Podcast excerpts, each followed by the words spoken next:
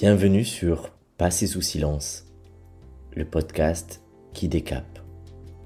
Je suis Gilles Delioz et durant cet épisode, je vais de manière profonde et ludique t'inviter à changer de regard et à poser ta conscience sur ce qui n'avait pas encore été vu. De manière empathique et incarnée, je t'invite à contacter tes mondes intérieurs et vivre tes bascules en conscience pour rayonner tes potentiels sans entrave.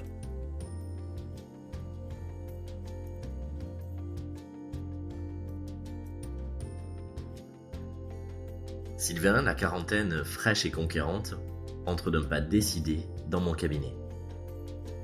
Élancé, le regard vif et acéré, en costume élégant, il dégage l'assurance euh, d'un quadrat dynamique. On sent d'entrée qu'il est compétiteur dans l'âme.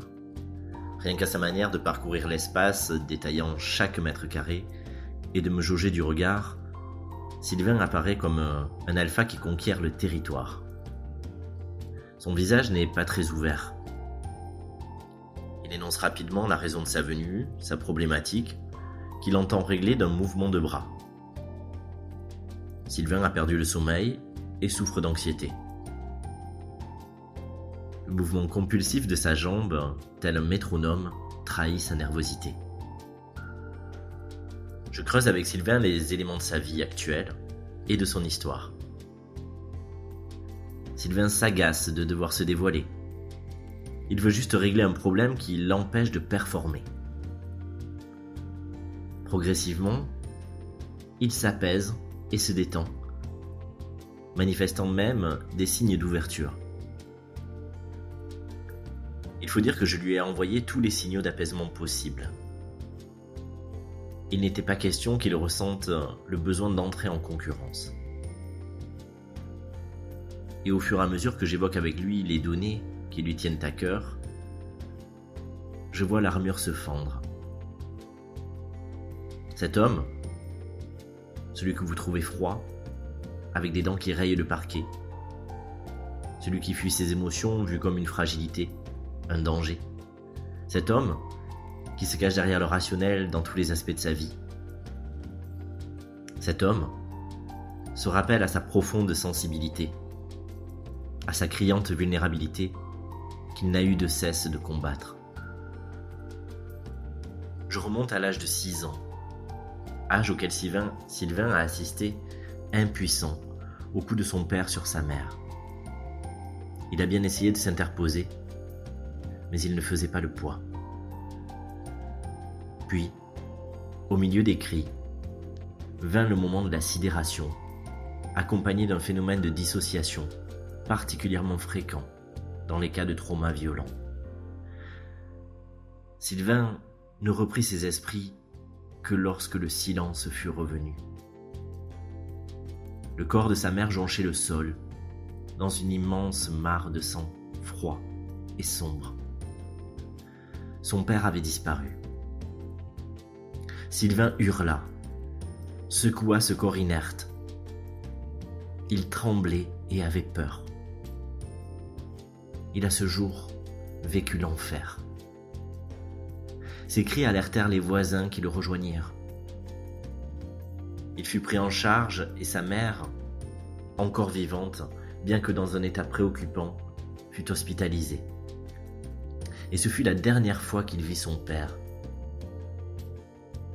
ce jour, Sylvain s'est senti tellement impuissant et fragile qu'il s'est fait une promesse. Ne plus jamais être en proie à qui ou quoi que ce soit.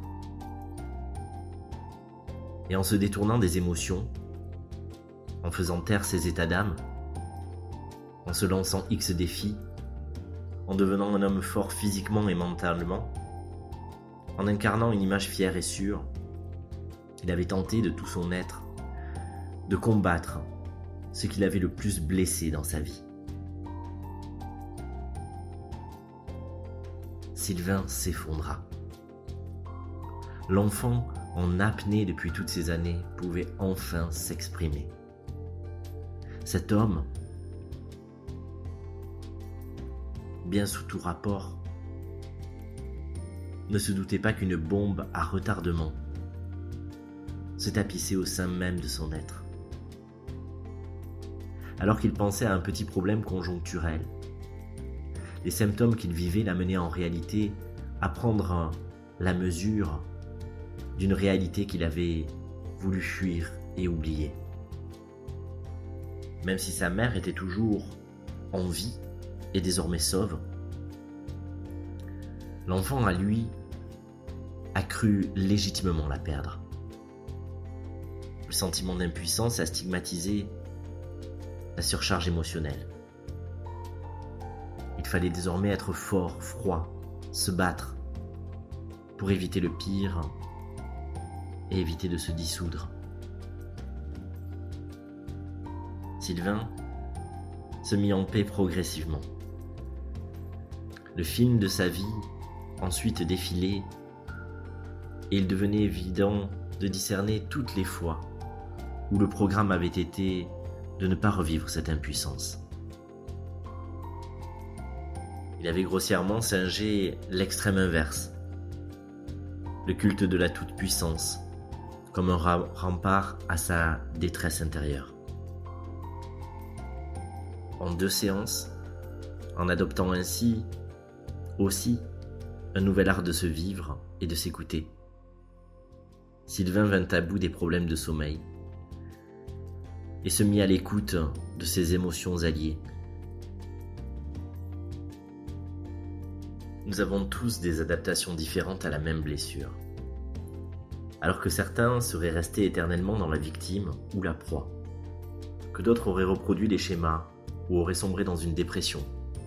Sylvain, lui, avait choisi de se battre et de faire en sorte que rien ne transparaisse comme pour, pour oublier lui-même et que personne ne se doute de son propre calvaire.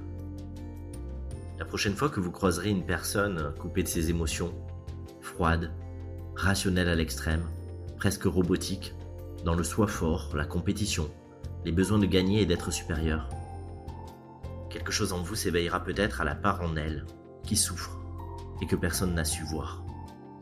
Et sans rien dire, le seul fait de ne plus croire au requin mais à l'être caché derrière, fera déjà toute la différence. Il s'agit toujours de voir au-delà des apparences. Nous ne portons pas tous les mêmes chaussures. Il s'était endurci pour contrer le fait de souffrir. Il s'était oublié complètement dedans.